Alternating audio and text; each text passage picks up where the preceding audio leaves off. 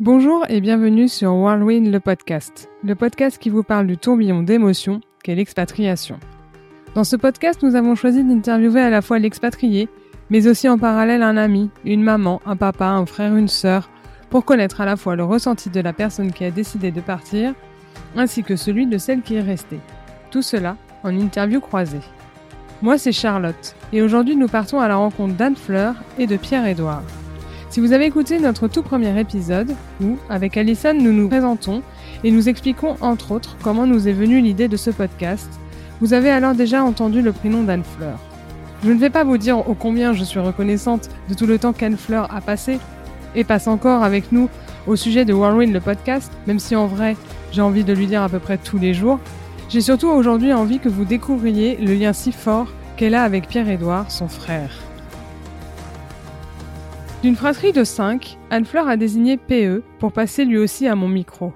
Et franchement, même si au début du recueil de leurs témoignages, j'étais quelque peu impressionnée et stressée, ils ont su me mettre à l'aise. Vous allez entendre Anne-Fleur raconter certains grands moments de sa vie avec beaucoup d'émotion.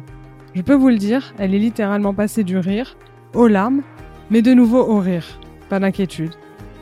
Son expatriation qui fait partie de sa vie, c'est indéniable. Son mariage avec Mike, américain pur souche, l'arrivée de son petit garçon Félix, qui a la double nationalité, mais aussi du rôle qu'a joué Pierre-Édouard dans tous ces moments, et vous pourrez donc remarquer qu'il n'est finalement jamais très loin, même s'ils sont séparés par des milliers de kilomètres. PE est un frère attentionné, qui même sans forcément s'en rendre compte, est toujours présent pour sa sœur, fait de grandes attentions, qui peut-être pour lui sont banales, mais qui au final rendent sa sœur complètement fan de lui. Un épisode rempli de bienveillance qui fait rêver et parfois même donne des frissons. Bonne écoute, c'est parti, place au dixième épisode. Bonjour Anne-Fleur, bonjour Pierre-Édouard. Salut Charlotte. Bonjour Charlotte. Commençons par les présentations. Je m'appelle Anne-Fleur, j'ai 35 ans. Je vis à Boston, aux États-Unis, donc sur la côte est, euh, et euh, je vis à Boston depuis 2013 et je suis partie aux États-Unis depuis 10 ans à peu près. Je suis la maman d'un petit franco-américain qui s'appelle Félix, qui a presque deux ans, et la femme de Mike, qui est américain, mais qui parle français. Un détail qui a son importance. Je m'appelle Pierre-Edouard, je vis euh, en région parisienne, je suis marié, j'ai une petite fille depuis l'année dernière et, euh, et, sinon, en fait, je suis un peu un, je suis pas vraiment euh, parisien de base. Euh, je suis euh, d'origine bretonne. Anne Fleur, c'est ma grande sœur. c'est une de mes grandes sœurs. On est une, une fratrie de cinq, et donc on a, j'ai quatre sœurs, et, voilà. Et moi, je me retrouve au milieu. Anne Fleur a-t-elle toujours voulu vivre à l'étranger?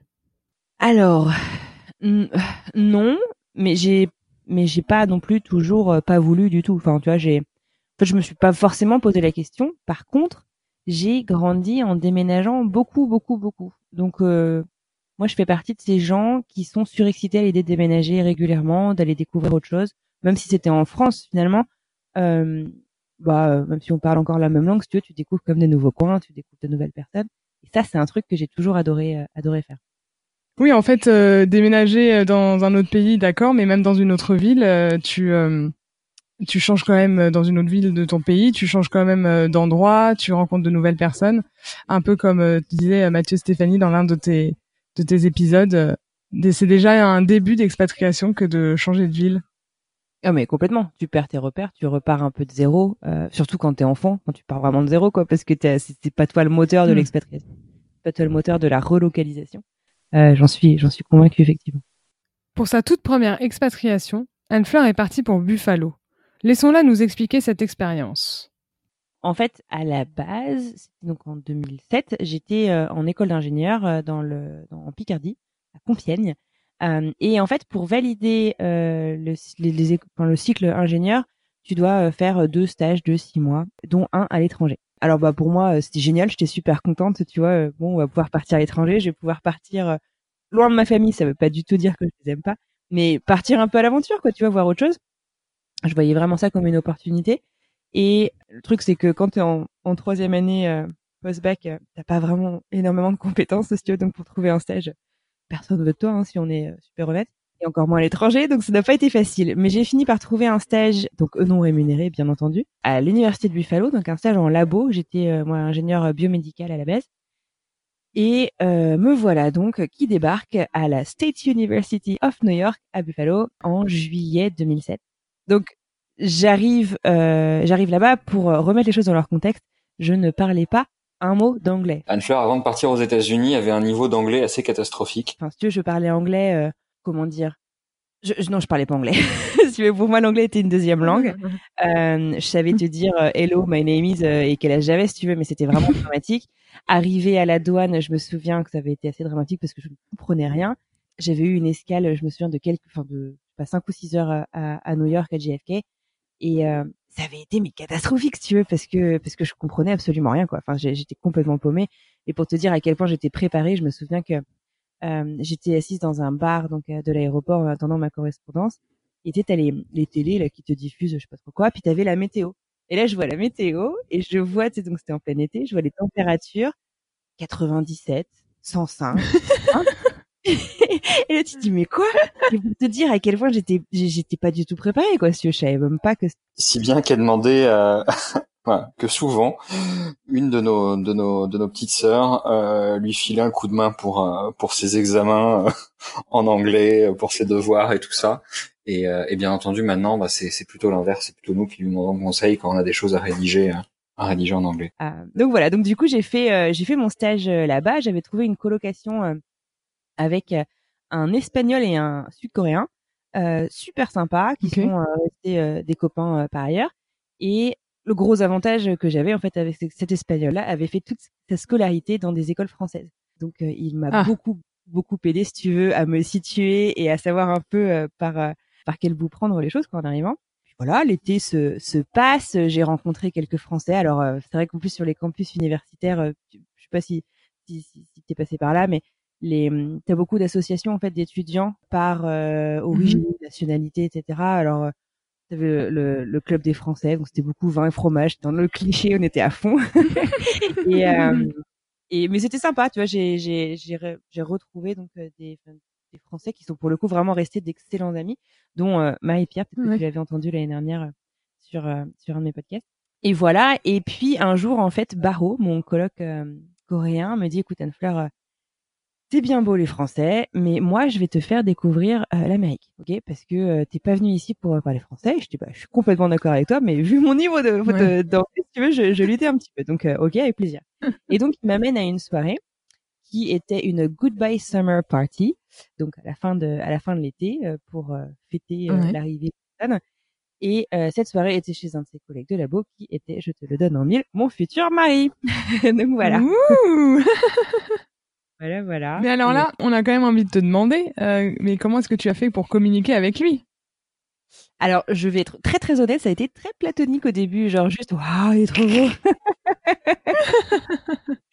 et euh, ouais, non, parce que lui, si tu veux, il savait dire euh, trois mots en français à l'époque, et moi, c'était assez catastrophique.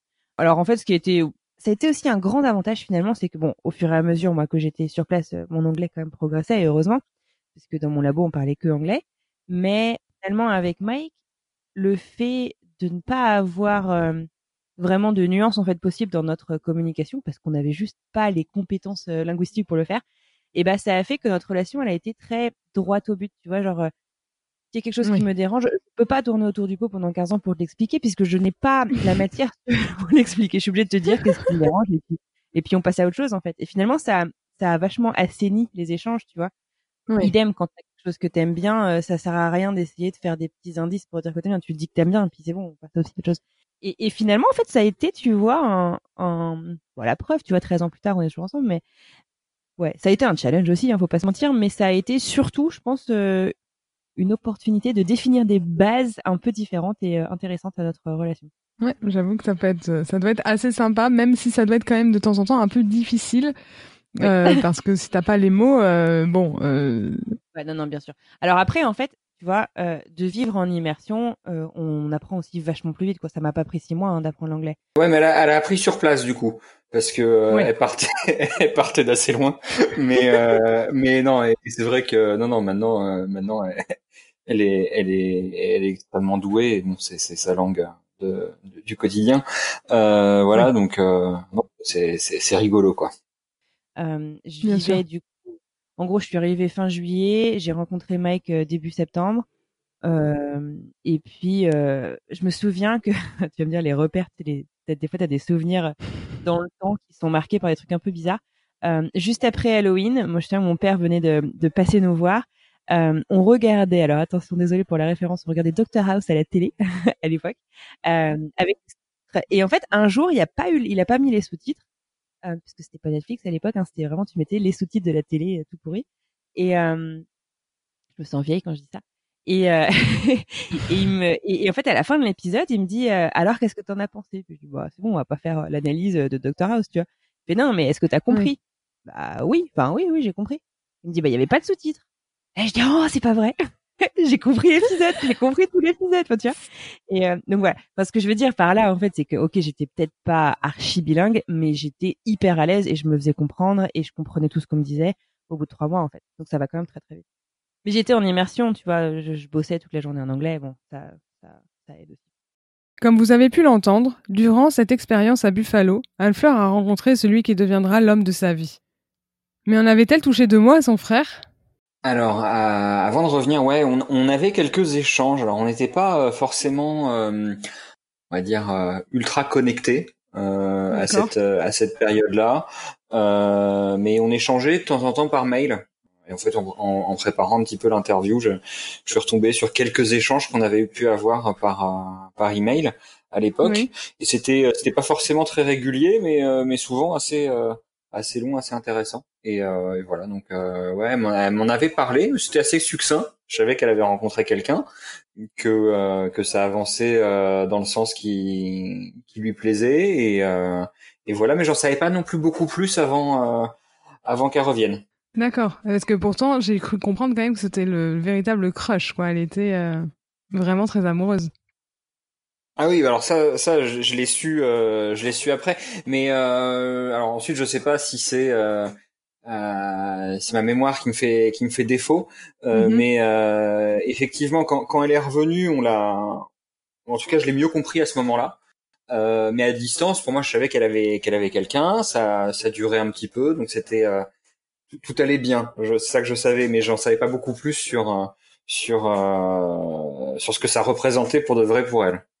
Après les quelques mois de stage, voilà le moment où il faut rentrer en France. Arrivé au mois de décembre, en théorie, fin décembre, mon stage se terminait et c'était fini. Euh, mmh et puis, euh, je me souviens de début décembre, euh, c'est rigolo, hein, c'est un peu comme dans un film, quoi. Je me souviens de scènes en fait. Donc je me souviens, mmh. on était en voiture tous les deux, on revenait d'une fête et puis je lui dis, bah tiens, tu fais quoi pour le Nouvel An? Bah tu seras en France? Je dis, bah ouais, justement, qu'est-ce que tu fais pour le Nouvel An? Et, euh, et, en fait, le lendemain, le lendemain matin, il a pris des billets pour Paris et il est venu passer le nouvel an en fait euh, dans ma famille. Entre temps, moi, euh, j'ai eu une révélation un peu par rapport à mes études et en gros, je te la fais courte, mais j'ai j'ai changé en fait mon semestre d'études et euh, j'ai rallongé en fait mon stage de trois mois. Ce qui fait que je suis rentrée en France au mois de décembre pour faire visa et puis les fêtes, etc. Euh, mais je suis revenue mmh aux États-Unis trois mois, jusqu'à jusqu'à fin février, début mars. Donc voilà. Et là, en fait, euh, pendant ces deux trois mois, on a emménagé ensemble, ce qui en fait rétrospectivement est un peu fou parce que ça faisait quatre mois qu'on était ensemble. Mais voilà, on J'avoue, c'est super rapide. mais en fait, si tu veux, je revenais pour deux mois, ça avait pas forcément de sens d'aller chercher euh, un, un bail, quoi, tu vois, pour une. Oui. Pour, euh, et puis c'était comme une évidence, hein, franchement. Enfin, j'ai jamais été aussi sûre de quelque chose de ma vie, quoi. Et donc voilà. Et donc euh, je finis par rentrer en France. Si je me souviens quel jour c'était, c'était, oh, je vais dire une connerie le 29 février. Ça, c'était l'année bissextile. Parce que je sais que c'est une, une, date qui n'arrive jamais, du coup, enfin, qui arrive une fois tous les quatre ans. Et alors, mais j'ai jamais autant pleuré de ma vie. c'est dramatique. Mmh. Alors, bon, bref. Je me souviens de, tu vois, je m'étais, je m'étais posée à l'aéroport à New York et je l'appelais de la cabine téléphonique et, et j'arrivais plus à m'arrêter de pleurer. c'était un peu bête, mais bon.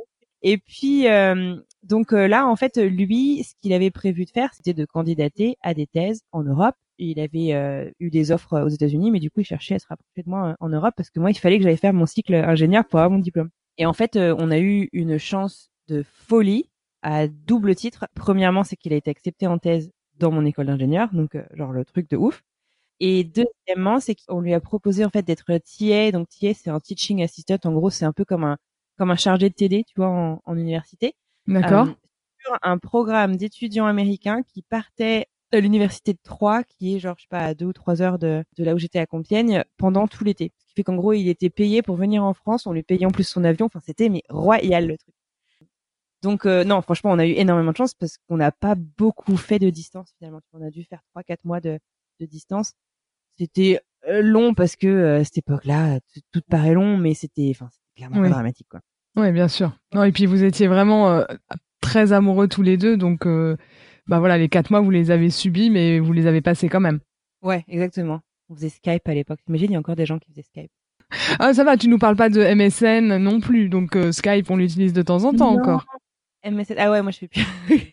mais ouais, non, il y, avait pas, y avait pas FaceTime. Enfin, 2007 pour remettre les choses dans leur contexte, c'est l'année de sortie de l'iPhone, quoi. Rapidement, vous avez fait euh, combien de temps en France finalement euh... Donc en gros, mec est dû arriver, je sais pas, euh, courant juin 2008. Euh, donc euh, il s'est pas passé beaucoup de temps. Et puis on est reparti aux États-Unis en juillet 2011. Donc trois ans. D'accord. Ah oui, mais en fait, euh, bon, on va croire que euh, j'ai vraiment des clichés sur les Américains, mais il euh, y en a qui aiment sortir de leur pays et qui osent aller en France. Bon, là, c'était pour l'amour aussi, mais mais je trouve que quand même. Après, pour me faire un peu l'avocate des Américains, dont je fais partie, bah, ils ont aussi un énorme continent et ils ont une barrière, une barrière aussi importante, c'est les finances en fait. Parce que pour nous, si tu veux, en Europe partir en Angleterre, ça coûte maintenant, ça coûte 50 balles. Mmh. Pour eux, partir, euh, partir en Europe, euh, pour beaucoup de gens, c'est le voyage d'une vie aussi, tu vois, d'un point de vue, euh, d'un point de vue budgétaire. Bien sûr. Il y a, y a encore beaucoup, beaucoup de gens précaires et d'autant plus les étudiants ici qui ont, qui payent leurs études, qui ont des, des prêts hallucinants sur le dos. Donc, donc voilà, je, je, me sens obligée comme de les défendre un petit peu. Mais oui, je comprends. Et je pensais exactement pareil que toi avant aussi. Mais je veux dire, en, en creusant et en ayant vécu du coup beaucoup avec les étudiants, je suis obligée de rajouter un petit mot là-dessus. non mais t'as raison, t'as raison et moi du coup ça m'apprend des choses aussi. Euh, j'ai ce cliché et euh, je suis arrivée ici euh, bourrée de clichés et euh, aujourd'hui je change déjà donc ça, ça fera ça me fera changer de, de point de vue. Mike vient donc en France lui aussi. Comment ont bien pu se passer les présentations avec sa famille? Et particulièrement avec PE Mais dis donc, et l'anglais dans tout ça? Tu vois, moi, je vais te faire des clichés dans l'autre sens. Euh, je pense que tous les Français pensent qu'ils parlent anglais. et en fait, tous les Français parlent pas anglais. Et non, mais moi, la première. Hein. Euh, mais euh, voilà. Donc, en gros, euh, c'était rigolo, en fait, parce que euh, il est euh, arrivé et on est parti. On devait partir en fait faire le nouvel an chez ma sœur qui habitait en Normandie à l'époque, ma grande sœur. Et en fait, mes parents ont commencé un peu à se battre avec ma sœur en disant non non non non, il faut absolument qu'ils viennent nous voir d'abord. Donc, euh, ça a été, mmh. rigolo une petite guerre pour qui serait le premier euh, à le rencontrer. Euh, sachant que mon père l'avait rencontré euh, quand il était venu nous voir quelques mois avant. Et euh, j'ai de la chance en fait, c'est que oui, enfin la plupart quand même dans ma famille parlent anglais, voire très très bien anglais. D'accord. Après, tu as des petites nuances. En fait, je pense que ce qui a été le plus dur, c'était les nuances culturelles. Tu vois, euh, du mmh. genre, tu débarques chez les parents de ta copine, tu viens pas les mains vides. Tu vois ce que je veux dire? Euh, Oui des petites choses en fait comme ça qui pour nous nous paraissent évidentes et euh, et c'est pas vraiment un truc d'éducation ici enfin c'est juste des choses qui se font différemment et c'est pas mal intentionné enfin bref. Et ça ça a été je trouve le plus difficile à gérer euh, entre en fait les attentes de la famille les attentes du, du copain et et ça se dirait que tout le monde est content et, et, à l'aise quoi. Mike mais comme comme beaucoup de, de, personnes euh, quand ils parlent dans une autre langue euh, mmh. vont avoir tendance euh, à, à, traduire mot pour mot des expressions euh, de leur langue euh, pour euh, voilà. Et ce qui est euh, ce qu'on fait ce que je fais aussi et, et, et, voilà. Mais, mais c'est vrai que quand quand on nous répond c'est mon plaisir après qu'on ait dit qu'on lui ait dit merci c'est vrai que ça fait toujours ça fait toujours bizarre avec avec en plus un, un accent un accent assez prononcé, même s'il parle très très bien français. Euh, c'est vrai que c'est toujours rigolo, toujours, ça nous fait toujours, euh, toujours bien, bien sourire, bien rire. Euh, donc voilà. Donc après, euh, euh mon petit frère Pierre-Édouard vivait encore euh, chez mes parents. Il l'a rencontré avec mes parents. Eh ben, je, je, très honnêtement, non, je ne me souviens pas de ce jour-là. je, je sais à peu près à quel moment ça a dû arriver. Euh, ça devait être, euh, ça devrait être au moment des fêtes de, de fin d'année euh, mm-hmm. en, 2000, 2007. mais c'était une période où moi j'étais assez accaparé par par d'autres choses et on n'a pas dû se voir beaucoup. Et je l'ai dû le rencontrer à ce moment-là, mais c'est pas vraiment à ce moment-là que je vais dire que je l'ai connu. Et Pierre Edard, en fait, pour remettre les choses dans leur contexte, je suis donc une, je suis la deuxième d'une fratrie de cinq, et Pierre Edard est le seul mec. Euh, et, euh, et, et, en fait, je, je l'ai vu assez rapidement chez lui. C'est que euh, ma grande sœur était déjà en couple et mariée avec donc mon beau-frère. et j'ai vu rapidement en fait Pierre Edouard accueillir Mike de la même manière qu'il avait accueilli mon beau-frère. Quand tu vois de pas à pas. Alors il y, a je sais pas, tu vois, alors t'as as forcément totalement une, une complicité particulière, mais mais oui, je trouve qu'il l'a il l'a accueilli en fait de manière très chaleureuse euh, et et Pierre Edouard, il, il se prend jamais la tête avec les clichés. En fait, Pierre Edouard, il ne juge jamais personne. Il part du principe en fait que t'es là pour une bonne raison. Si t'es là, c'est que ma sœur euh, te fait confiance.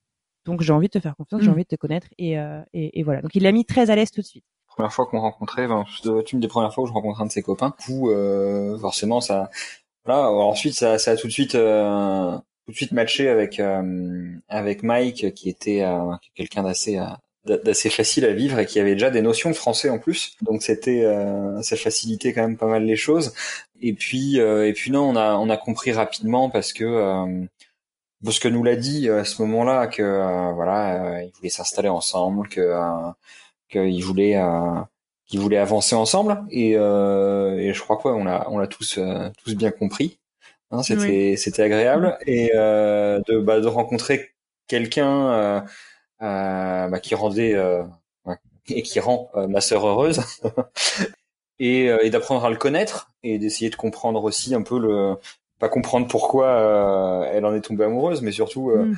bah, découvrir cette personne avec avec sa culture avec avec son humour avec avec ses goûts et de partager avec lui et non c'est c'était c'est super et c'est quelque chose qui s'est vérifié en fait quand Mike est revenu l'été suivant euh, donc pour s'installer pour euh, pour trois ans. Ça a été vraiment Pierre je pense, qui a été le gros gros gros moteur euh, de l'intégration de Mike dans la famille. En fait, Ouais, enfin en fait, donc Pierre Edouard, on a eu gros coup de chance. En fait, c'est que Pierre Edouard aussi faisait ses études euh, au même endroit que moi, et mes parents donc vivaient dans la même ville que là où je faisais mes études. Enfin bref, euh, ça fait qu'en gros toute la famille était à peu près concentrée au même endroit. Et ouais, PE a été euh, quand ça se passait pas forcément très bien, parce que c'est pas toujours facile, tu vois, d'intégrer une famille nombreuse qui a donc déjà ses propres traditions dans un pays différent, mm. donc avec encore d'autres traditions, avec la barrière de la langue, de la culture, etc. Et ben PE a été hyper attentionné. Mais je crois que d'ailleurs c'est un c'est c'est un mot qui le qui le qualifie euh, beaucoup. C'est un mec hyper attentionné. Donc euh, a invité euh, Mike avec ses amis, a invité Mike, mais sans moi, tu vois aussi pour qu'il passe vraiment des, des moments ensemble parce qu'il voulait apprendre à le connaître, a invité à aller boire des verres ensemble. Enfin bref, ça a été ça a été ça a été super chouette. Quelque temps après euh, leur installation, leur retour en, en France, leur retour ou arrivée en France, oui. euh, on s'est retrouvé dans la même ville en fait euh, pour nos études. Mm-hmm. Et en fait, Mike s'est mis en coloc avec un pote à moi. C'était assez, c'était assez marrant. Et, du coup, en fait, on passait quand même pas mal de temps. Euh, je passais quand même pas mal de temps avec Mike et on avait notre notre rendez-vous du du vendredi après-midi euh, il y avait un bar qui faisait un happy hour assez tôt. et on, on, essayait de faire un peu de conversation alors en français anglais euh, et, euh, et, voilà. En fait c'est surtout à ce moment-là on l'a fait on l'a fait quelques fois mais c'était c'était super sympa et et, et on a pu aussi se voir finalement un peu sans sans, avoir d'autres personnes que ce soit non mais d'autres personnes de la famille ou des amis. Et moi j'ai pu apprendre à vraiment le, le connaître pour lui-même et et ouais, non, et donc c'était euh, c'était assez chouette. Complètement. Et puis tu sens qu'il se forçait pas. Enfin, tu vois, c'est euh, ouais, je sais pas, il a eu le nez creux. Oui. il s'est dit bon, ma sœur l'aime, alors euh, je, sens que je sens que c'est peut-être le bon, alors euh, c'est parti. Bah moi en tout cas, j'ai eu un un coup de cœur euh, pour euh, pour ce gars qui avait euh, tout lâché ce qu'il était en train de mm. faire aux États-Unis pour suivre ma sœur en France, parler sans filtre, qui était vraiment vraiment ouvert à l'échange, à la découverte, sans aucune prétention sur sur les discussions qu'on pouvait avoir sur, je sais, par exemple, toutes les choses aussi où il peut y avoir des différends entre la France et les États-Unis, que ça soit sur un certaines politiques, certaines euh, différents sujets, on va mhm. dire. Tout a toujours été euh, tourné vers des discussions intéressantes et jamais des, des, des choses très fermées euh, auxquelles on ne pouvait pas se, se, répondre. Du coup, euh, non, effectivement, moi, j'ai bien accroché avec lui euh, assez vite. Ta sœur a beaucoup de chance, en tout cas. c'est ça doit être vachement agréable de savoir que, bah, au final, son seul frère s'entende vraiment bien avec avec son copain. Ouais, bah en fait, euh, moi j'ai récupéré un, un frère dans l'histoire. Hein. Oui, c'est un peu ce que j'allais dire, mais j'ai pas osé. non, non, mais complètement. Euh, moi, j'ai de la chance que mes euh, que mes différents beaux-frères, euh, c'est vraiment des, des, des, vrais frangins pour moi, mhm. et on est tous à peu près sur la, on est tous sur la même longueur d'onde, je pense. Et non, j'ai de la chance que que mes sœurs m'aient présenté que des que des mecs bien. Merci les filles. Après quelque temps, Anne-Fleur et Mike décident de retourner aux US. Anne-Fleur a-t-elle simplement dit à sa famille Bon, salut à tous, je retourne aux US Ouais, alors c'est pas comme ça que je l'ai je l'ai annoncé. En fait, euh, euh, Mike voulait euh, aller finir sa thèse lui aux US. On était d'accord, pas forcément retourner dans la même ville, mais retourner aux US tous les deux. Moi, je voulais avoir en fait, à l'époque, je pensais que je bougerais beaucoup, que je voulais un peu une carrière internationale, et donc je voulais avoir un mhm. diplôme euh, en Amérique du Nord, un diplôme qui s'exporte bien quoi, dans la recherche, dans mon domaine de mhm. l'époque. Donc j'ai candidaté en fait à plusieurs écoles doctorales euh, aux US et j'ai eu en fait une super offre qui était difficile à refuser de Buffalo du labo en fait où j'avais fait mon stage un peu un peu de la vie trois ans plus tôt euh, qui était bien payé enfin qui était bien payé il couvrait vraiment tout euh, avec des sujets qui m'intéressaient enfin bref c'était c'était vraiment chouette et donc bah finalement j'ai décidé ça. Mais ce que je veux dire par là, en tout cas, c'est que du coup, j'ai les, les, les, admissions en fait en école doctorale euh, commencent un an avant la rentrée. Donc finalement, je l'ai annoncé assez rapidement que je cherchais à repartir en Amérique du Nord. On savait pas forcément encore la destination, mais euh, mais on savait que j'avais envie qu'on allait certainement repartir. Mais du coup, côté réaction, PE, il a réagi comment au départ de sa sœur, avec qui il est si proche, et de Mike avec qui il avait créé des liens particulièrement forts? Ouais, euh, je pense que Pierre Eder, il est comme moi et c'est un, un, un, grand optimiste en fait, euh, qui, hmm. Tu vois, en tout cas à l'époque, l'un comme l'autre, on réalisait pas forcément que ça allait euh, avoir un gros impact sur les choses. Et puis lui, en fait, il euh, préparait, il se préparait en fait à partir pour euh, un semestre d'études à Montréal. Alors encore une fois, c'est, c'est, euh, je, je, me souviens pas exactement de, de, de comment ça s'est passé parce que moi je l'ai vécu de loin. J'étais au Canada à ce moment-là, j'étais à Montréal, où je passais euh, quelques mois. Et en fait euh, j'ai pas vécu leur départ et j'ai pas vécu l'annonce de leur départ. On se doutait qu'à un moment donné, ils allaient repartir. Mais Mike avait certaines échéances aussi euh, niveau études euh, en France. du coup, on n'avait pas forcément, il n'y avait pas forcément de visibilité sur quand est-ce que ça allait se mhm. terminer. Donc euh, moi, je m'étais pas, ça me trottait pas plus que ça dans la tête. Et comme j'étais parti, moi pour quelques mois, finalement, je, je, les avais déjà quittés. Donc, donc quand Anne Fleur m'a annoncé qu'ils qu'ils allaient revenir aux États-Unis, pour moi, c'était finalement juste le au, fond, sur la période où on allait être au même endroit, ben on a, où ils allaient où ils allaient être partis et moi où j'étais encore encore à Montréal, on allait être plus proche. Donc euh, je l'ai je l'ai plutôt vécu euh, comme ça au départ. Honnêtement, euh, je, me suis pas bien rendu compte. Je l'ai pas appréhendé de la même manière quand j'étais à, à, Montréal et je l'ai plus compris quand je suis revenu en France. Ce qui fait que finalement, tu vois, c'était assez sympa parce qu'on préparait nos départs en même temps. On, nous, on partageait ce qu'on connaissait aussi de l'Amérique du Nord que lui, bah, il débarquait dans un pays qu'il connaissait pas. Donc euh, finalement, ça a été sympa en fait de de, de, de, ouais, de préparer un peu nos, nos prochains chapitres euh, ensemble, quoi, à six mois d'intervalle, mais on, on s'y est préparé ensemble. Super. Alors, euh, tu m'as dit que tu avais une petite anecdote à me raconter, à nous raconter par rapport à L'Oréal. Ah oui. Alors, à cette époque-là, en fait, donc, quand je préparais mon départ, j'étais en stage de fin d'études à L'Oréal. Et je me souviens, en fait, mm-hmm. Euh, enfin, tu vois, étant euh, un couple binational, de toute manière, on... enfin c'était une surprise finalement pour personne, tu vois, qu'on allait certainement repartir. Enfin, il y a forcément, il va y avoir un peu de ping-pong entre les deux continents. Euh, et donc je me souviens que j'étais à la à la cantine en fait euh, de L'Oréal à, à, Paris à Clichy et euh, je parlais avec des collègues et puis donc on, mon projet se précisait. Donc euh, ouais, on va partir et puis ça va bien se passer et puis on est super content et puis non, on sait pas quand on va revenir, etc. Et puis là, mmh. en fait, il y a un mec qui était assis, je sais plus, c'était la même table que nous ou derrière moi, enfin bref, qui en fait est rentré dans la conversation, tu vois, euh, pour dire, euh, en fait, il avait, euh, je sais pas, moi, je, moi j'étais jeune, hein, j'avais 25, 26 ans, et donc le, le mec, je sais pas, devait peut-être avoir une petite quarantaine, et puis il dit, ouais, mais vous savez, en fait, il était un peu arrivé, tu sais, comme on dit en anglais, en tant que party pooper, quoi, tu vois, genre, non, mais l'expatriation, ça paraît vachement bien, on se dit que ça va rien changer, mais en fait, ça change tout. Euh, les rapports dans la famille, euh, mm. c'est difficile. Euh, non, le fait que vous soyez pas là, vous vous construisez pas les mêmes relations. Enfin bref. Et moi, j'avais regardé, j'étais mais genre mais un part quoi. Enfin, qu'est-ce que tu veux, tu vois Et en fait, tu vois, quand on discutait toutes les deux pour préparer cet épisode, en fait, cette anecdote m'est revenue parce que en fait, maintenant, je comprends ce qu'il voulait dire. Dix ans plus tard, je comprends ce qu'il voulait dire. Je, je t'avouerai qu'en fait, en ce moment, l'expatriation me pèse beaucoup plus qu'il y a dix ans. voilà.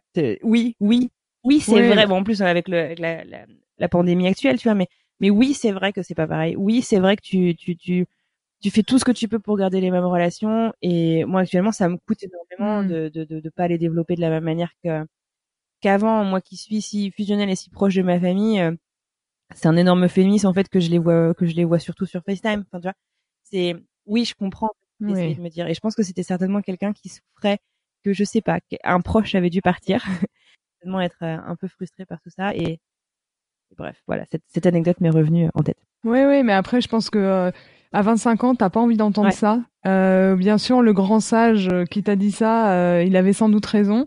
Et oh, effectivement, on s'en rend compte en s'étant expatrié qu'il avait, oui, raison. Mais à l'âge que t'avais, et il y a peut-être pas d'âge, mais il y a un moment où tu te dis, en fait, c'est pas le genre de choses que j'ai envie d'entendre. C'est peut-être plutôt les choses positives que tu as envie d'entendre et, et puis ça, tu t'en rendras compte par toi-même. je pense qu'à 25 ans aussi, t'es Enfin, tu en tout cas, moi, je l'étais complètement insouciante.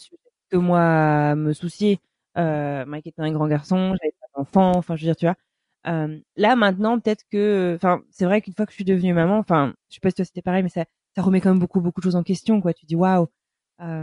Euh, c'est clair. Tu t'es obligé de penser plus loin, en fait. Alors qu'avant, je pensais, bah, un peu mmh. d'année en année ou de mois en mois, je sais pas. Puis quand tu as les enfants qui rentrent dans la boucle, euh, ça change encore les choses. Et, encore, moi, euh, je suis expatriée et mon mari est français, on est tous les deux français. Euh, toi, je pense que ça, ça complique peut-être un petit peu la donne aussi d'avoir ton mari américain. Ouais, c'est ça. C'est, c'est autant une opportunité et une chance qu'un challenge en fait, parce que, hmm. que oui, moi là, je suis chez lui. Mais en fait, il y en on sera, enfin, c'est difficile en fait. Et, et, je sais que lui, ça lui, des fois, ça lui fait, ça lui fait très mal au cœur en fait de m'entendre dire euh, quand je quand, je parle à Félix, par exemple, on va rentrer à la maison. Euh, et la maison, je lui parle de la France en fait, alors que Félix, il y allait qu'une fois en France à cause de la pandémie. mais euh, et moi, j'appelle encore la maison. Et lui il me dit mais non, mais la maison, c'est là où on est maintenant, tu vois. On est on est ni dans ma famille ni dans ta famille. Et, et il a raison aussi. Et mais mais c'est vrai qu'en fait, ce qui est difficile quand t'es un peu à cheval sur les deux continents, c'est où est-ce que t'es chez toi? Euh, il y en aura toujours un, un minimum déraciné, tu vois. Et donc c'est réussir à créer ce foyer qui est suffisamment chez toi. C'est c'est un équilibre qui est pas facile. Hein. J'ai pas encore euh, la réponse. Quand tu l'auras trouvé, tu me la donneras, s'il te plaît.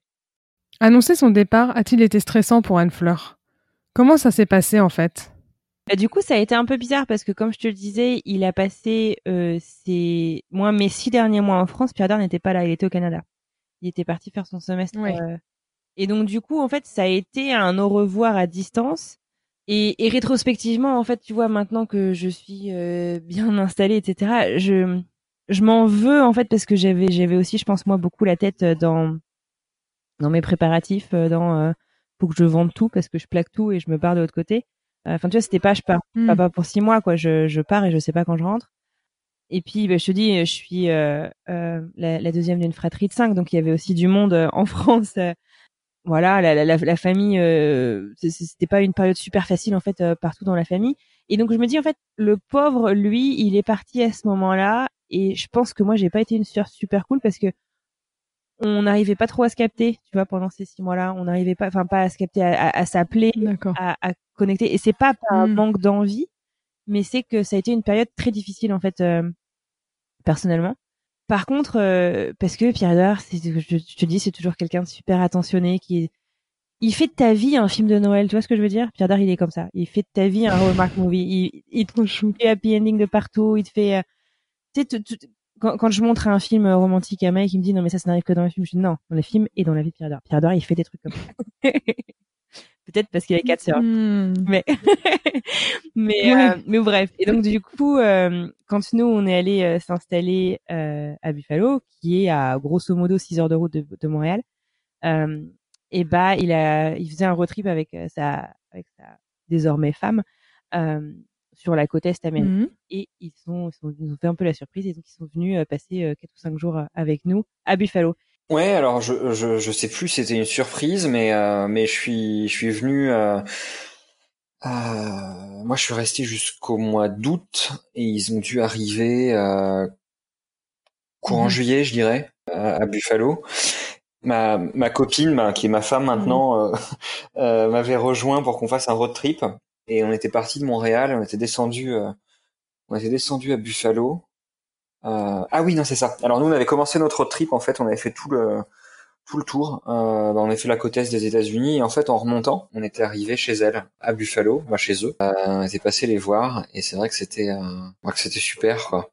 Ils étaient euh, bah, chez les parents de de Mike à ce moment-là, si je dis pas de bêtises. Et ouais, on était passé, on a profité un petit peu. Et en fait, ça a été du coup des au revoir pas facile, c'est jamais facile de dire au revoir, mais beaucoup plus excitant parce que c'était euh, voilà où moi mmh. en fait tu vois voilà où moi je vais vivre. En plus ça lui permettait aussi de rencontrer la famille de Mike qui est là-bas.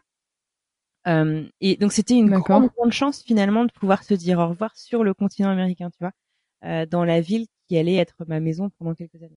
Non bah c'était super. En plus euh, elle, qui est une, une passionnée et qui a appris à, aimer euh, la ville de mm. Buffalo et, et, à, et, à, nous en parler comme elle fait et tout ça. Nous, on connaissait pas.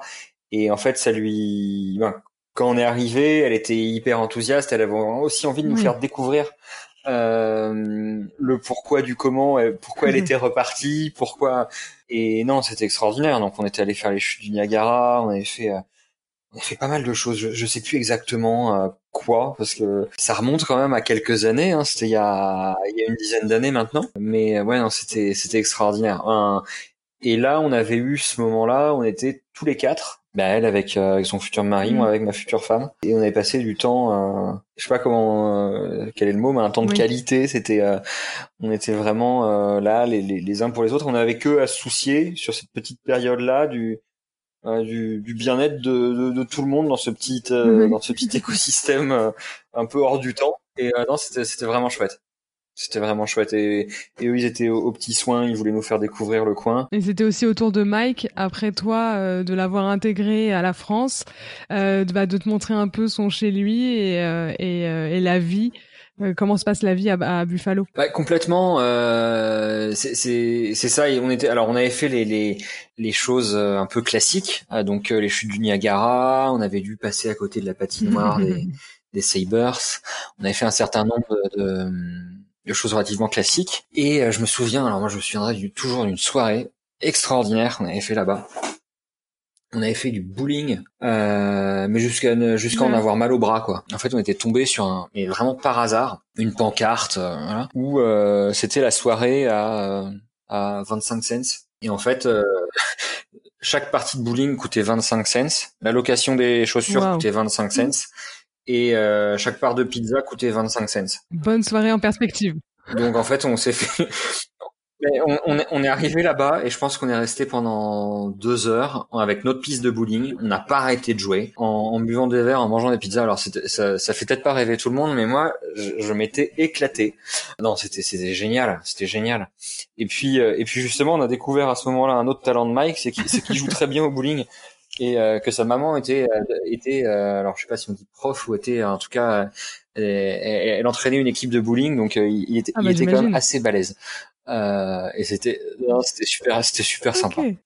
C'est assez exceptionnel quand même, parce qu'au final, toi, difficile de, de partir quand même et de laisser du coup euh, tes sœurs, tes parents, etc.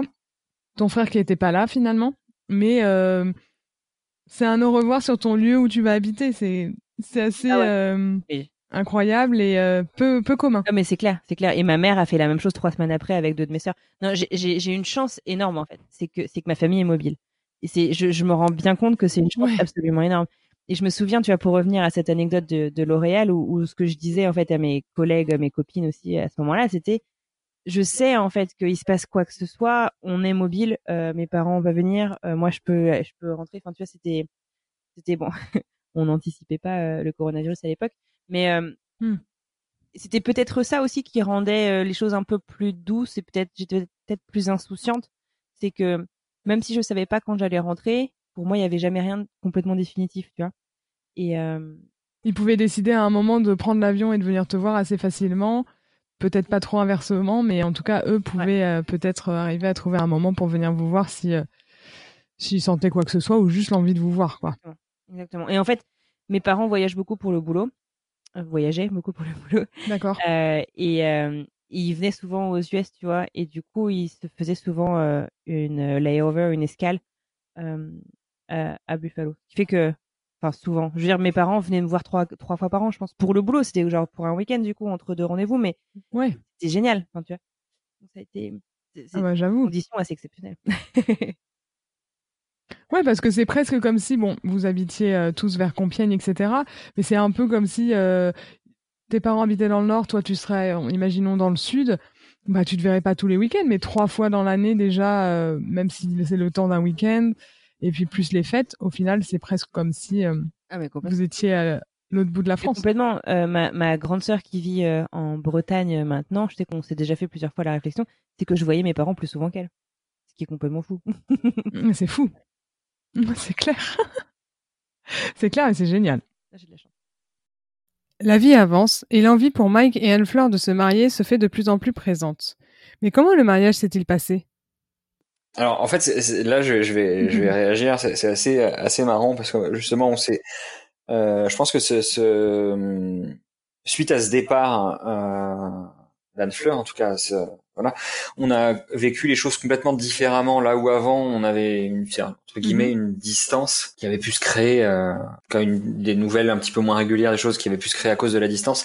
Là, ça nous avait vraiment rapprochés puisque tout ce qu'on avec tout ce qu'on avait vécu avant et du coup, ben elle et moi, on, on vivait euh, les choses, euh, que ce soit dans nos couples, dans nos vies, euh, un petit peu de la même manière. Il y a, on, a, on a quand même pas mal de points communs, euh, beaucoup de différences aussi, mais euh, voilà. Et en fait, quand ils ont euh, ils ont commencé à parler mariage, et ben on avait commencé à parler mariage un petit peu à la même période avec euh, avec ma femme. Quand ils sont, on était à peu près au même moment à se dire qu'on aurait bien voulu un enfant et des choses comme ça. Et, euh, et du coup, on a vécu ces périodes-là euh, de manière très proche. Finalement, on échangeait beaucoup euh, sur ces sur ces choses-là. Euh, Anne-Fleur, c'est une des premières qui a su euh, que euh, que j'allais demander ma, ma ma femme en mariage, mais qui l'a su euh, avec ce que j'avais prévu de faire, euh, le petit euh, petit les petits préparatifs et tout ça. Et du coup, donc elle le savait bien avant Florence. Alors oui et non. Donc euh, si j'avais écouté Mike, on se serait marié en 2007, hein, quand on a emménagé ensemble et qu'on était fous. euh, Enfin, on est toujours pas amoureux, mais c'était. Lui, il était raide dingue. Ouais, le, lui, il était euh, pourquoi attendre, tu vois? Et puis moi, j'étais attends, j'ai 21 ans, mec. Enfin, tu vois, j'étais, j'étais un bébé. Euh, et donc, euh, en fait, en quoi 2012, c'est que je me suis fait avoir comme ça à l'entretien sur la nationalité. On m'a demandé la date de mon mariage. J'étais Aïe, aïe, aïe. de sortir l'année de mon mariage. J'étais incapable. J'ai une amie, c'est arrivé exactement la même chose. Euh, ils, euh, ils lui ont demandé euh, sa date de mariage, je crois, genre civil ou je sais plus laquelle. Et elle a eu un, un bug, mais bon, ah au final, ouais, elle a réussi à retrouver la date, mais euh, non, moi j'ai, exactement pareil. mais genre j'ai bugué puis j'ai dit mais c'est pas possible, c'est éliminatoire, les mecs ils vont croire du coup je me suis pas mariée. Enfin bref. Mm. Et, euh, et puis à la fin, en fait, euh, j'ai fait des j'ai fait des suppositions. Puis le mec m'a dit ouais c'est bon, cool. Je crois que j'avais pas le bonjour, mais j'avais bonne année. Mais... mais bref, maintenant je sais, c'est le 12 septembre 2012. Mike, si tu m'écoutes, je t'aime. Bon. Mais euh, donc en gros, on, le, le, projet mariage en fait est revenu sur la table. Euh, bon, il, a, il était jamais complètement parti, mais on savait que c'était pas pour tout de suite. Les choses, euh, quand, tu es expat et que tu gères euh, l'immigration, bah des fois les choses s'accélèrent pas au rythme où la vie, ou en tout cas où toi tu pensais que ça allait, ça allait arriver. Euh, donc euh, on parlait mariage mais sans trop d'insistance. Et puis finalement euh, ma thèse ça s'est pas super bien passé. J'ai décidé de, de en accord avec mon advisor on a on a coupé les ponts. Et donc j'ai fait en fait un diplôme intermédiaire et je me suis parée mais ça ça voulait dire quoi? Ça voulait dire que j'avais plus, plus de visa. Et donc euh, j'ai plus de visa ah, oui. je rentre tu vois. Et donc bah là on a fait on a décidé donc de se marier civilement on voulait pas en faire un big deal parce qu'on se disait bah non enfin tu vois on veut que tout le monde soit là pour on veut vraiment faire ça proprement. Mais là on va faire un truc un petit peu accéléré juste pour euh, pour pas être emmerdé en fait pour pas avoir à rentrer en France pendant six mois euh, à attendre la suite. On va à la mairie du Buffalo on dit ok on veut se marier on dit très bien on vérifie nos papiers ok. Vous voulez vous marier quand et où? Et euh, nous on pensait que ce serait un truc courtroom euh, rapido c'est en fait non non ils vont si vous, si vous le faites plus de deux jours à l'avance, vous pouvez choisir le lieu. Bon, ok, très bien. Donc du coup, on a choisi le port de Buffalo, très sympa. Euh, et puis, euh, dans notre tête, si tu veux, c'était une pure formalité. C'était vraiment pour l'immigration. Euh, on va signer un bout de papier et puis mm-hmm. euh, basta. Euh, on continue d'organiser notre mariage qui aura lieu un an et demi après. en fait, le truc, c'est que donc en quelques jours, bah, finalement, on en a parlé à des copains qui donc sont venus. La famille de Mike est venue. Euh, c'était pas énorme, hein, mais finalement on était comme une vingtaine de personnes. Mais nous, étant complètement euh, zen un peu sur ce qui allait se passer, moi je me souviens, j'avais un examen le matin, et Mike aussi, il avait un oral, je crois, le matin. Euh, et on se mariait l'après-midi. Enfin, c'était euh, une belle journée de septembre, tu sais, l'été indien euh, sur sur la côte est américaine. Et mais évidemment, il a plus une heure à Torrance, c'était l'heure de notre mariage. Bon, bah, j'arrivais un peu trempée euh, euh, au, au, mariage. Et en fait, je me suis rendu compte que c'est au moment où il a fallu monter dans la voiture pour aller nous marier. Euh, mes parents m'avaient dit, mais tu veux qu'on vienne, on vient si tu veux. Tout. Je dis, mais non, mais vraiment, on va rien faire de spécial. Et en fait, là, j'étais, oh putain, euh, connerie quoi. Enfin, pas connerie vis-à-vis de Mike, bien, mm. mais connerie genre euh, non, en fait, enfin, se, se, marier, ce sera jamais un petit truc, tu vois. Ce sera jamais, ce sera jamais. Oui, d'abord parce qu'on s'aime et puis parce que c'est un symbole et que c'est pas enfin c'est pas ça l'institution du mariage enfin bref donc euh, grosse euh, panique là-dessus et en fait euh, bah, Olivier un, un, super ami avait sur Skype mes parents du coup pour pour participer au mariage et, et j'ai une copine qui est débarquée avec avec le champagne à la fin de la bon la micro cérémonie hein. les cérémonies de mariage aux États-Unis c'est toujours très très court donc et donc voilà donc ça, ça reste un très très bon souvenir mais mais c'est c'est je peux euh, partager euh, un conseil, non, ce n'est pas anodin. Ce n'est pas, ce n'est pas rien du tout. un mariage civil. Et le religieux alors? En fait, ça avait été clair ça entre nous de, de, depuis le début. On voulait se marier en France. J'étais heureux et surtout je hmm. comprenais ce qu'ils vivaient parce que on vivait à peu près la, la, la même chose et donc on était euh, vraiment dans leur bah dans le dans, dans le partage et dans la, la... Oui. Trop content quoi et surtout, euh, voilà, je, je, je vais me marier. Euh, on se dit génial, ben c'est euh, c'est extraordinaire, euh, c'est un mec bien, euh, ça va dans le bon sens, quoi. donc, on, c'était un peu marrant parce que moi, pour moi, c'était important qu'on se marie religieusement. Mike n'est pas baptisé et ne croit en rien de particulier. Donc pour lui, c'était, il faisait un effort pour se marier religieusement, mais il voulait se marier en extérieur. Ah, sauf que bah ça se fait pas. Ça se fait pas. Donc euh, au final, d'un mariage euh, en France, on est passé à deux cérémonies. Et là, je te le donne en mille. Qui est-ce qui nous a mariés? Donc on a fait une cérémonie euh, à l'église avec euh, d'ailleurs un des amis qu'on avait, un des amis français de Buffalo qui était devenu prêtre entre temps. et d'accord. Et on a fait une cérémonie laïque qui était officiée par Pierre-Édouard. Pierre-Édouard, ah, magnifique. Oui, alors euh, cette cérémonie laïque, en fait, j'ai, Anne-Fleur et Mike m'ont demandé à, à Franck, euh, un témoin de, de Mike, un, très bon ami de Mike, et à, et à moi de, de l'animer, de la co-animer en, en, anglais et en français en fait pour pour les différents invités. Euh, et donc on a on a démarré au départ un petit peu dans le flou parce que c'est un exercice qui est, qui est pas commun, euh, sur lequel on était, euh, on n'était pas forcément ultra à l'aise au départ. Et ensuite, euh, ensuite, on va dire qu'ils nous ont, ils ont quand même bien guidé sur, sur la trame et tout ça, et on a pu, on a pu se l'approprier et aller ensuite s'amuser à, à, aller faire quelques blagues et à, sans faire forcément de, de redites, en travaillant un peu le style. et donc c'était, c'était très très chouette. C'était vraiment un, un super moment. D'ailleurs, ça m'a permis d'être sollicité à d'autres reprises pour euh, d'autres mariages. euh, mais euh, ouais, mais pour des copains. Waouh, mais attends, c'est magnifique. Ah ouais, c'est un, un, cadeau, un cadeau merveilleux.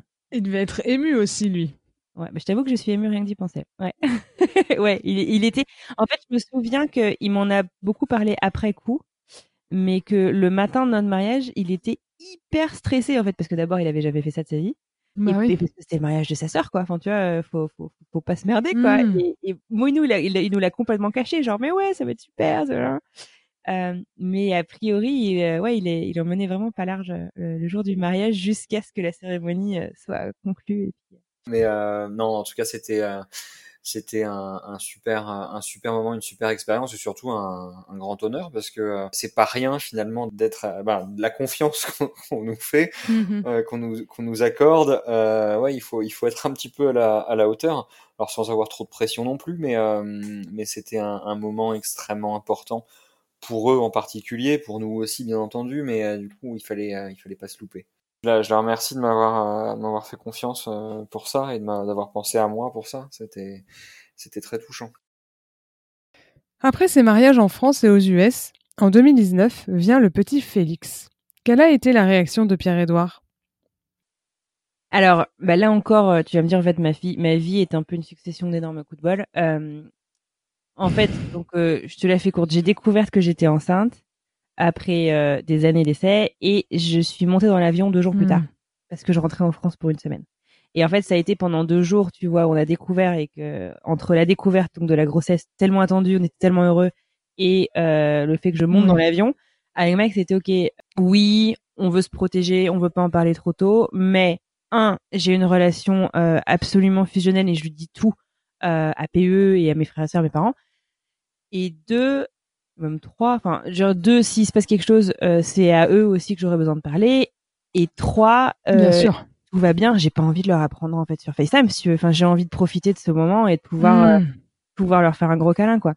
Donc, Pierre-Édouard, ça a été la deuxième personne à qui je l'ai annoncé, juste parce que c'est la deuxième personne que j'ai vue. La première, ça a été Caroline, ma petite sœur, une de mes Et Pierre-Édouard, donc en fait, on allait au salon, je sais pas si tu as entendu parler, à Vivatech, un salon tech digital à, à Paris au mois de mai. On y allait tous les deux euh, pour assister à des conférences. Et je me souviens, donc moi, je, je sortais de l'avion le matin même.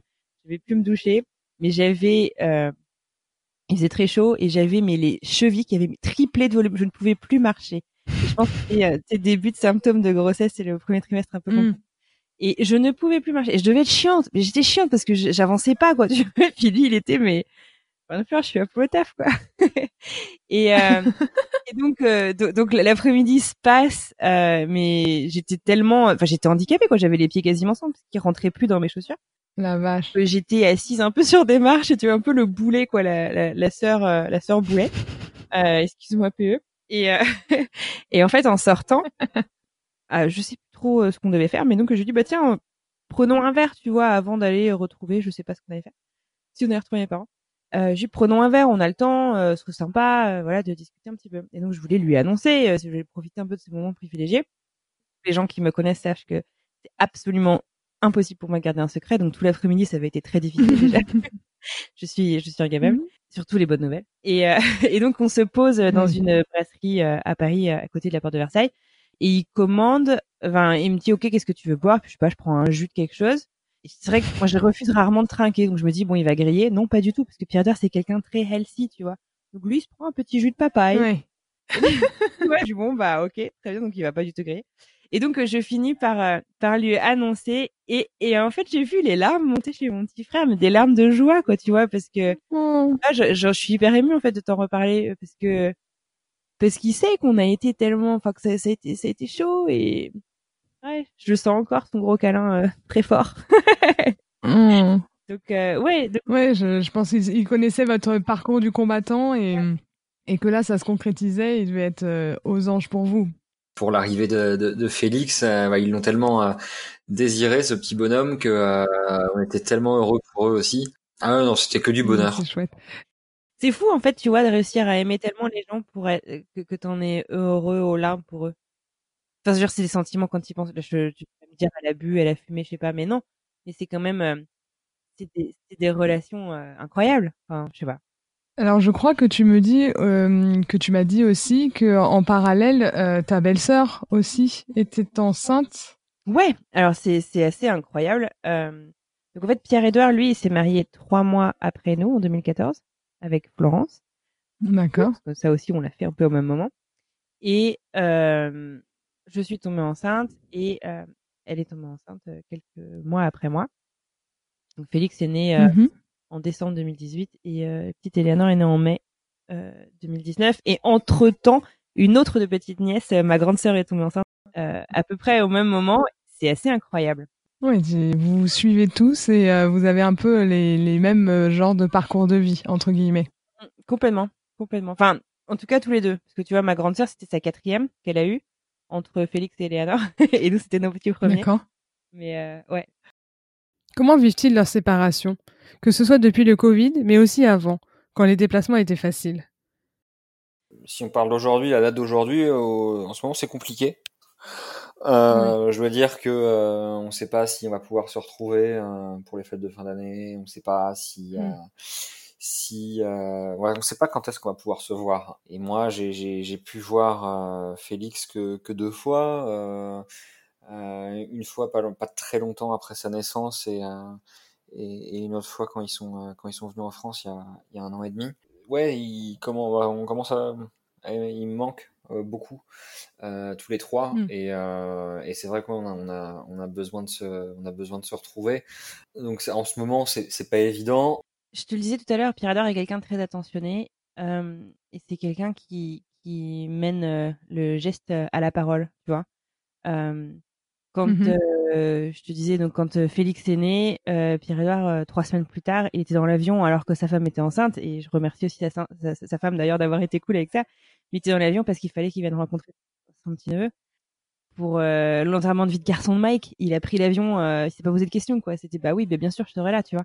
J'ai eu la chance d'aller participer à bachelor ah party de, Mike euh, à Boston. Avant le mariage et, euh, et du coup j'étais euh, j'étais parti là-bas. Il m'avait accueilli il m'avait présenté en mhm. fait à, tous ses potes qui venaient. Il m'a il, m'avait présenté. Tout le monde m'a accueilli de manière extraordinaire. Et je leur avais demandé une petite anecdote marrante. Je leur avais demandé qu'est-ce que je ramène qu'est-ce que je ramène qui pourrait faire plaisir mhm. à Mike pour la soirée? Parce que là-bas, c'est plus des soirées de, de, de, de ce que j'ai compris. Contrairement à, peut-être ce qu'on fait en France, qui sont peut-être des événements parfois un peu plus longs, un peu différents. Mais là, c'est très euh, très groupé sur euh, sur une nuit de, de, de bachelor party, un peu à la. C'était quoi C'est Hangover, le, le film. Euh, bon là, on n'en était pas. On Vous n'avez pas, pas perdu, je sais plus, bah, perdu le marié, je crois. non, on a, non, moi je, à ma connaissance, on a perdu personne.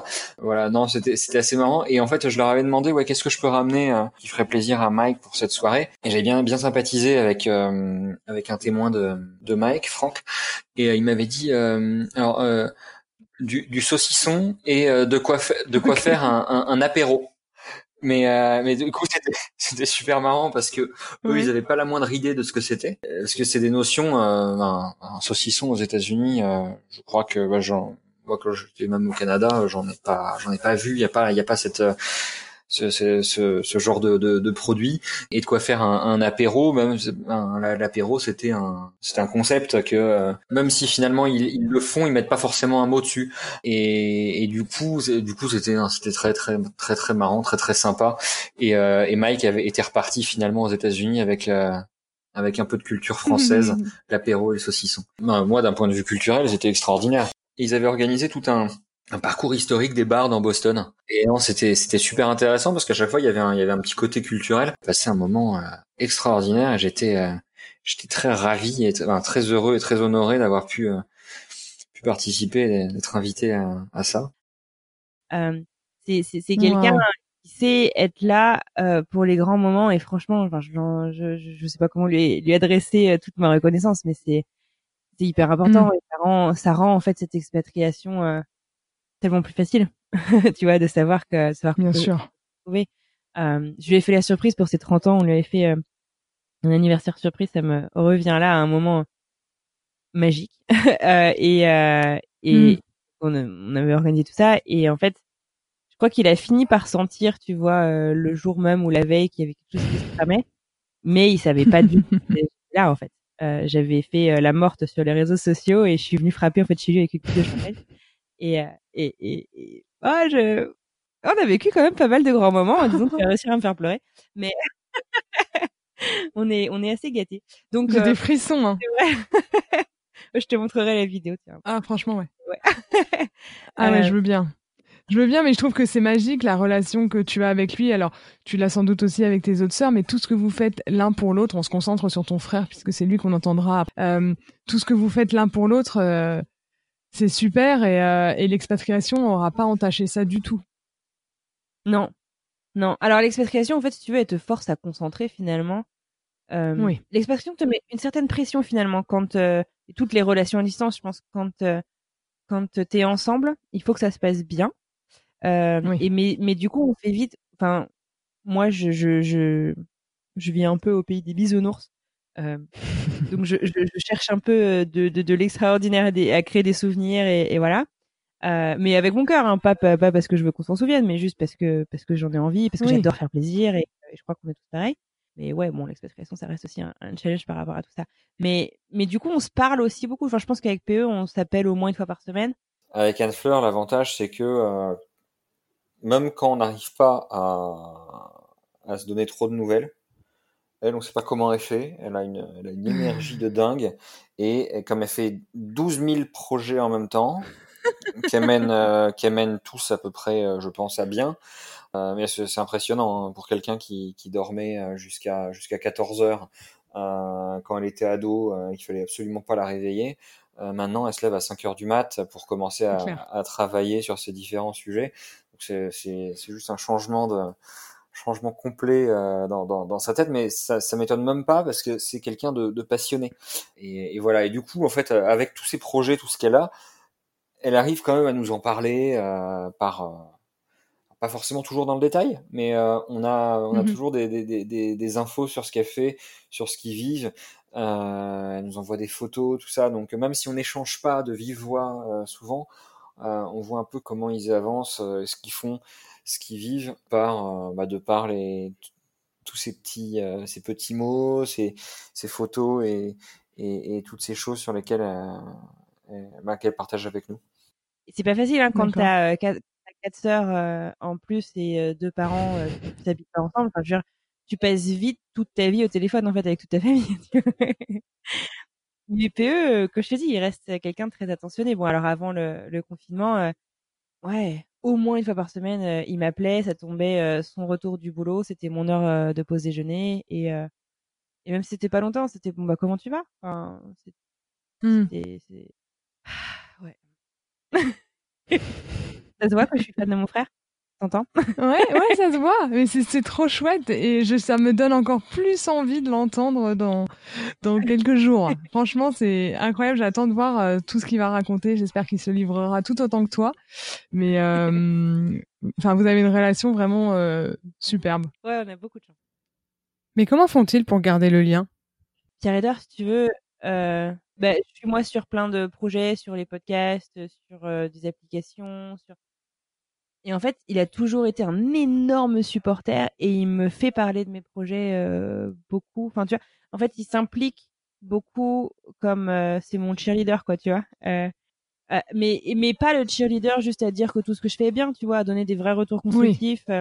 il est passionné de radio comme moi, il a fait de la radio aussi comme moi, on en a fait en même temps en fait il y a une dizaine d'années. Pendant pendant la période où on était à on était à faire nos études au même endroit. Euh, elle avait euh, commencé à faire euh, à faire une chronique scientifique dans une émission de radio associative. ensuite, elle a repris une émission et m'avait demandé de venir de venir à la radio pour pour faire une, une petite interview de quelqu'un. ça durait pas longtemps.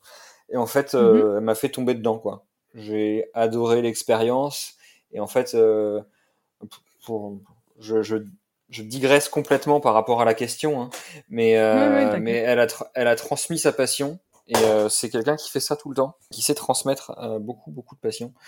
et ça tombe bien parce que parce que c'est une c'est une passionnée, c'est quelqu'un qui aime beaucoup partager. Il faut voir un peu son parcours, hein, mais elle dit c'est possible. Et, euh, et du coup, elle le fait. Et euh, bah, ça marche pas toujours, tout le temps, comme elle voudrait au départ que ça marche. Mais euh, c'est quelqu'un qui, euh, qui, bah, qui ose se lancer dans des aventures de fou, clairement. Hmm. Et c'est pas sans appréhension, parce qu'elle en a des appréhensions. mais mais c'est tout en gardant une certaine, une certaine mesure des choses. Et, et euh, bah, en fait, il y a, y a, ce truc-là qui la, qui la brûle de l'intérieur et qui lui, qui lui dit Mais non, tant que tu n'auras pas essayé, tu n'auras pas le droit de dire que, euh, que tu peux pas le faire. Quoi. Et, et du coup, non, elle fait des choses. Euh, ça, ça m'impressionne vraiment. Et, et, et, voilà, en fait, je pense que c'est d'échanger sur des passions communes. Alors, tu as forcément le, la parentalité aussi qui nous, qui nous intéresse. Euh, mmh euh je, je pense qu'il n'y a pas énormément de mecs qui écoutent des podcasts sur la parentalité, mais mon frère est fan de la matrescence, par exemple. Euh, ah donc comme quoi. ouais, en fait, je crois que c'est réussir en fait à, à, partager sur nos passions et pas juste sur nos quotidiens, tu vois. Euh, D'accord. Qui en tout cas pour nous, si tu veux, nous permet de rentrer en profondeur sur ce qu'on a un peu dans les dans les tripes euh, et, et qui, qui nous permet de tisser ouais, cette cette relation euh, encore plus solide. En tout cas, je l'espère. Mais j'ai pas une recette euh, magique. Hein. Si, je, je, serais ravie toujours de, je suis toujours ravie d'entendre les, les suggestions de tes invités. Et pendant le confinement, tiens, on faisait des, euh, il y a tout un tas d'apps euh, super sympas euh, pour faire des, des, des, des, quiz en ligne et des choses comme ça. Et on s'était, on s'était organisé. alors je sais plus l'initiative de qui dans la famille, sans doute Anne Fleur, euh, d'ailleurs, mais euh, des, des après-midi euh, quiz où on était, on se mettait en visio sur une sur une appli et sur une autre on faisait un quiz et bah, il y a un des, une des familles qui préparait un quiz et, les autres répondaient et donc ça, ça, permettait de passer un moment un, un moment hyper convivial, hyper sympa, très très chouette. L'expatriation aurait-elle changé leur relation? Pierre-Édouard nous raconte son point de vue. Mmh, oui, oui, oui, en fait, l'expatriation d'Anne Fleur, je pense que ça nous a rapprochés. Euh, je pense que ça nous a vraiment rapprochés. Ouais. L'expatriation plus son mari. Ouais, mais euh, même au-delà, au-delà de, Mike, c'est vraiment euh, c'est Anne Fleur que j'ai au téléphone le plus souvent. Hein. Au-delà de ça, non, non, il y, a, vraiment eu un, rapprochement, je pense, fort. Le mot de la fin. PE, Anne Fleur se laisse un petit message personnel. Alors, j'en ai deux. Euh, j'en ai deux. Euh, le, premier, c'est bah, de continuer à, nous partager ses passions comme elle fait, parce que c'est aussi euh, extrêmement rafraîchissant de voir tout ce qu'elle peut accomplir. Bah, ça permet aussi voilà toutes les choses que nous on n'a pas forcément tant l'audace de faire, de voir quelqu'un se pousser là-dedans et de voir comment elle y arrive. Et bah, c'est c'est motivant et c'est euh, c'est extrêmement euh, enthousiasmant aussi. Donc, euh, bah, Anne Fleur continue à nous faire à nous faire kiffer comme tu fais. Et le deuxième mot, ben, mais ça c'est beaucoup plus égoïste. C'est il serait peut-être temps de rentrer quand même. Hein. Hmm. vous, vous, nous, vous, nous, manquez beaucoup et on aimerait, on aimerait, voilà, c'est l'expatriation, c'est bien. Malheureusement, différentes questions professionnelles, aujourd'hui, nous, on peut pas vous rejoindre. Euh, mais euh, mais si, si, quand vous rentrez, ben, eh ben, euh, on s'assurera que, que, que, vous soyez bien et on a vraiment hâte de vous voir. Alors, on va attaquer sur le mot de la fin. Est-ce que tu as un message personnel à faire passer à Pierre-Édouard? PE. Tout d'abord, merci infiniment d'avoir accepté euh, de participer à ce podcast et de toujours dire oui quand je te sollicite sur des de nouveaux projets. tu te poses même pas la question, tu sautes toujours dedans et tu dis ok ça va le faire et je te remercie. Et puis merci en fait, euh, ce podcast m'a fait euh, encore plus réaliser à quel point tu as été là et un personnage hyper important de chaque grand moment de ma vie. Et je suis contente que l'expatriation n'ait pas affecté euh, ça et peut-être même euh, ait renforcé en fait ces moments aussi forts. Donc euh, merci beaucoup. Voilà, et pour terminer, et comme à notre habitude, place aux questions tac au tac. Des questions qui nous permettent de connaître encore un peu plus Alfleur sur les leçons qu'elle a apprises avec l'expatriation, ses doutes, ses conseils etc. Euh, Est-ce que tu as un mot euh, ou une phrase qui te vient quand on te dit le mot expatriation? Cliché. Cliché parce que il n'y a pas qu'un type d'expatriation. Il y a pas les expats, c'est pas tous des gens qu'on a envoyés euh, tout frais payés euh, euh, et qui Ouais. gagnent euh, qui gagnent 300% du PIB. Euh, c'est pas ça l'expatriation. Et il y a, enfin, tu le vois dans ton podcast, quoi. Il n'y a pas une recette d'expatriation. Il y a, il y a, il y a autant de types d'expatriation qu'il y a d'individus qui s'expatrient. Et donc, euh, je trouve qu'il y a beaucoup de clichés sur l'expatriation et que c'est très riche. Est-ce que tu as un conseil euh, pour annoncer son expatriation? Parler, enfin, en fait, ça, ça, c'est nul comme de, de, de, de dire ça, mais mais moi, je parle et du coup, rien n'est une surprise. hein. comme je te dis, je suis incapable de garder des secrets, mais je communique, je communique beaucoup. En fait, je pars, je, je partage beaucoup ce qui me fait vibrer avec ma famille, avec mes proches. Je pense que même si vous formulez pas euh, le fait que vous allez euh, vous expatrier, si vous êtes vraiment honnête avec avec vos proches et que vous parlez ce que vous aimez, ça devrait peut-être s'imposer comme une évidence un jour dans une conversation. Ce sera peut-être plus facile à délivrer. Je sais pas. La plus grande leçon que tu as apprise en t'expatriant J'espère que ça n'est pas trop d'une grande platitude de ce que je dis là, mais c'est que je peux me faire confiance et que je vais me surprendre. Le fait de partir euh, de chez soi, ça demande déjà du taf. Euh, sur soi, hein, même avant même, euh, sans même penser à la logistique euh, de, de d'un départ. Euh, ça nécessite de conquérir ses peurs, ça nécessite de sortir de sa zone de confort sur plein, plein, plein de plans. Euh, Je Hmm. veux dire, quand, euh, quand tu penses que en 2007, je ne comprenais absolument rien à l'anglais et que quand je suis revenue en 2011, je donnais des cours de fac euh, en anglais. Euh, ouais, Wow. enfin finalement, tu peux te surprendre, tu vois, tu, tu peux, tu peux faire des trucs euh, assez dingues. Et euh, donc, euh, ouais, si vous avez un peu euh, envie de, de de vous découvrir, c'est un beau moyen de se découvrir et et, et se surprendre. Et généralement, bien se surprendre. En période de doute ou de down, ou- voilà, qu'est-ce que tu fais pour garder le cap? Je vois les choses de deux manières. C'est-à-dire que avant, quand ça n'allait pas, et avant, en fait, j'ai fait euh, un, un burn-out et, et une petite dépression. euh, quand ça n'allait pas, je me tournais en fait sur ma vie d'avant, ma vie d'avant l'expatriation. Et donc forcément, ma vie euh, dans laquelle j'évoluais était complètement différente de la vie avant l'expatriation. Euh, donc quand ça n'allait pas, j'appelais tous les gens de, de, de- de ma vie euh, d'avant l'expatriation, que ce soit les, Mm. les amis à qui je parle bah, forcément un petit peu moins parce qu'ils sont restés en France, ou euh, je ne parlais qu'à ma famille. Mais finalement, je me tournais pas du tout dans mon présent. Et euh, moi, ce qui m'aide vraiment, en fait, c'est de trouver des encres dans mon présent. Euh, alors, bien sûr, j'ai mon mari et mon fils, mais c'est euh, en fait réussir à donner des fois des petits coups de pied en fait au quotidien pour se souvenir de pourquoi on est là, en fait. Enfin, tu vois, euh, pour. Euh, Oui. voilà, c'est- comme ça que je fais.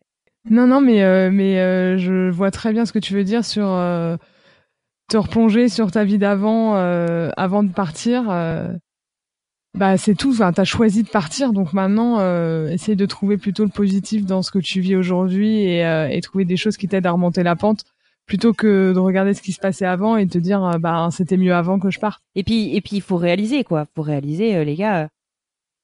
Ouais. T'es pas arrivé toi à Los Angeles, moi à Boston. Enfin, t'es pas arrivé là par hasard. T'es pas arrivé Ouais. là sans y mettre du tien. Réalise tout ce que t'as fait pour en arriver là et euh, ouais, tu peux te faire un petit tape dans le dos quand même. Enfin, je veux dire, c'est c'est du taf quand même. Ça. Et, et parfois, ça fait du bien aussi de se réancrer dans le dans le présent et de se rendre compte que ouais, en fait, euh, je le dois je le dois à personne. Oui, ça a peut-être été un travail d'équipe d'arriver là, c'est possible, mais je le dois à personne. Je, je suis là parce que euh, parce que j'y ai mis du mien quoi. Euh, en quoi l'expatriation t'a changé, si elle t'a changé?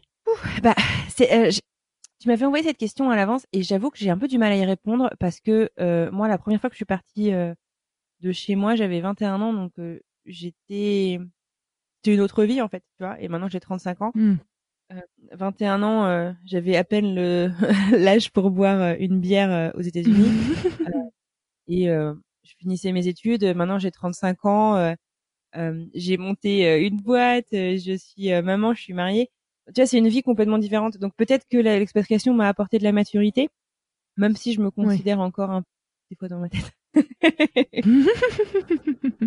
Ouais, mais ça fait du bien. Hein. On a, on a peut-être euh, 35 balais, mais euh, dans notre tête, on a toujours l'impression d'en avoir peut-être euh, 28 ou quelque chose comme ça. Exactement. On se prend pas au sérieux. En tout cas, j'espère. Ça C'est ça. Ah ouais, c'est clair. Euh, Est-ce que tu as un mot pour qualifier ta relation avec Pierre-Édouard? Bienveillance, euh, amour. je suis désolée, c'est cucu. Alors, je te l'ai dit, je pense que je te l'ai dit à plusieurs reprises. C'est une des personnes les plus attentionnées que je connaisse. Que, euh, et j'espère réussir à le lui rendre. euh, et, et, je pense que ouais, je pense qu'il y a une profonde bienveillance euh, entre nous. Ouais, c'est mon petit. Voilà, vous avez découvert l'histoire d'Anne-Fleur et de son frère Pierre-Édouard. J'ai envie de vous poser une petite question. Ne rêveriez-vous pas d'avoir un frère aussi attentionné que Pierre-Édouard peut l'être pour sa sœur? Je dis ça, mais peut-être que vous en avez un vous aussi. Et puis en réalité, Anne-Fleur aussi est très attentionnée envers lui. J'ai le sentiment que c'est une belle et véritable complicité qui les unit et qu'elle est complètement bilatérale. Pour reprendre un passage d'Anne-Fleur, Pierre-Édouard fait de ta vie un film de Noël avec des happy endings et tout et tout. En réalité, j'ai l'impression que quand tu as un Pierre-Edouard dans ta vie, c'est tout le film qui est happy. Et même si le coronavirus complique un peu les choses, eh bien se remémorer toutes ces superbes attentions font chaud au cœur et aident à prendre une grande respiration pour tenir le choc. Nous allons bien finir par voir le bout du tunnel. D'ici là, nous vous souhaitons à toutes et à tous de très belles fêtes de fin d'année. Maintenant, nous vous donnons rendez-vous sur notre Instagram Whirlwind le podcast pour que nous puissions échanger sur cet épisode. Un like, un com, un partage nous touche énormément et nous aide à nous faire connaître. Aussi, si le cœur vous en dit, laissez-nous un commentaire et 5 étoiles sur Apple Podcast ou votre plateforme d'écoute. C'est aussi un véritable coup de pouce pour notre podcast. Exceptionnellement, nous vous disons à mardi prochain pour le prochain épisode. À très bientôt